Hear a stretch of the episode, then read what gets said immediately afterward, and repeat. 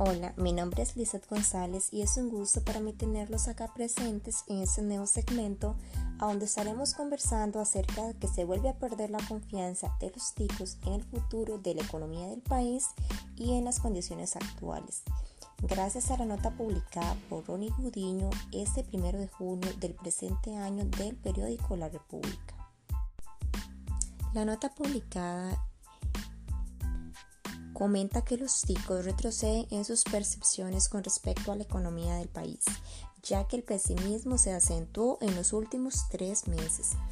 Con base en los resultados de la encuesta de confianza del consumidor de mayo y publicada este primero de junio, la confianza se nota que cayó significativamente, ya que en febrero era 36,7 puntos y ahora el índice es de 3,2 puntos menor. Dicho índice se divide en las valoraciones actuales y en las expectativas futuras, ambas sufriendo serios decrecimientos. La valoración actual está de 0 a 100 con un puntaje de 22,9 luego de haber estado en 25,5 hace tan solo 3 meses.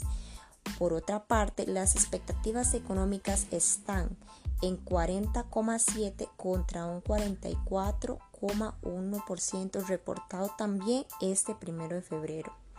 Un factor que ayuda a entender el pesimismo actual de la expectativa por la situación económica personal, pues se deterioró en los últimos tres meses.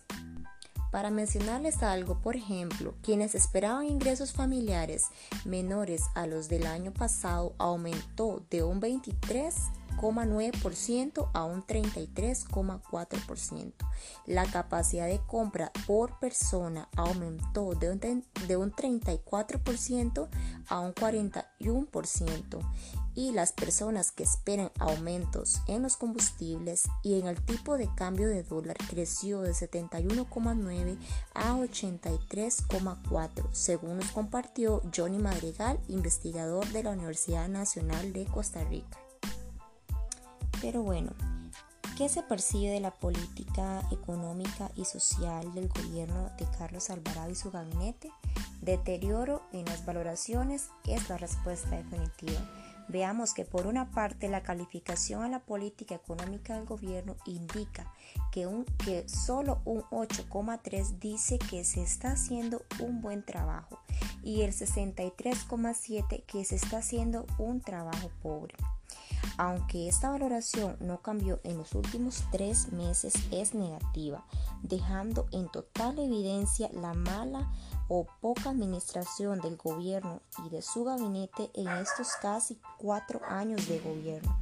Recalco también que todo esto tiene sus, tiene sus efectos, puesto que las intenciones de compra de los ticos y las ticas no da buenas señales, esto que aumentó quienes consideraban que son malos momentos para comprar carro, casa o terreno.